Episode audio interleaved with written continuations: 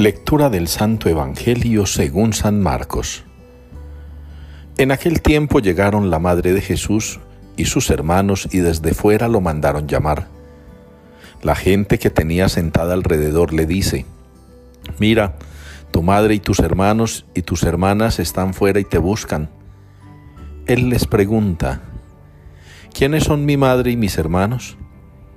Y mirando a los que estaban sentados alrededor, dice, estos son mi madre y mis hermanos. El que haga la voluntad de Dios, ese es mi hermano y mi hermana y mi madre. Palabra del Señor. ¿Quién es ese Rey de la Gloria? Es el Señor en persona.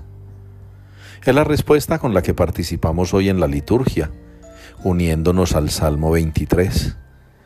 ¿Quién es ese Rey de la Gloria? Es el Señor en persona. Y es el Señor en persona el Rey, el Rey del universo.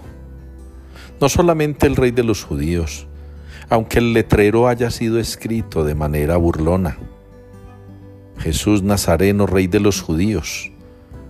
Fue el letrero que colocaron en la cruz para burlarse de él, para causarle más afrenta, para hacerlo el ridículo en el mundo conocido.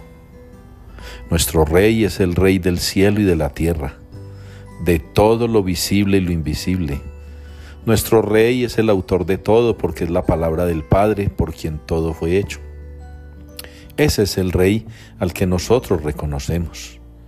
El Rey al que el domingo de Ramos se le aclama, Osana al Hijo de David.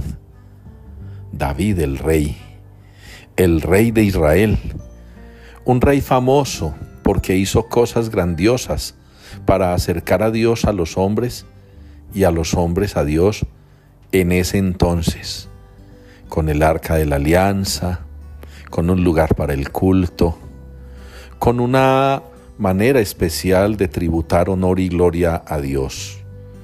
El rey David, en sus buenos momentos, fue un digno representante de lo que Dios quería para el mundo y a pesar de sus debilidades y falencias, fue capaz de dar lo mejor que pudo para hacer valer su reinado, reconociendo la primacía de Dios. Y es lo que nosotros necesitamos hacer, reconocer la primacía de Cristo sobre nosotros. Como sacerdotes, como obispos, el mismo Papa, todos los fieles creyentes, los bautizados, todos los miembros de la Iglesia, deberíamos tener claro la primacía del Señor sobre nuestras vidas.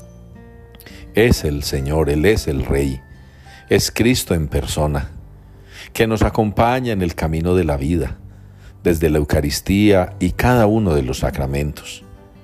Ese Rey que es cercano, que es familiar, que quiere que nosotros seamos familia suya, que seamos como Él hijos del Padre ese Jesús que se muestra familiar y que no desprecia a su madre y sus hermanos, no, al contrario, eleva a sus oyentes a la dignidad de familia.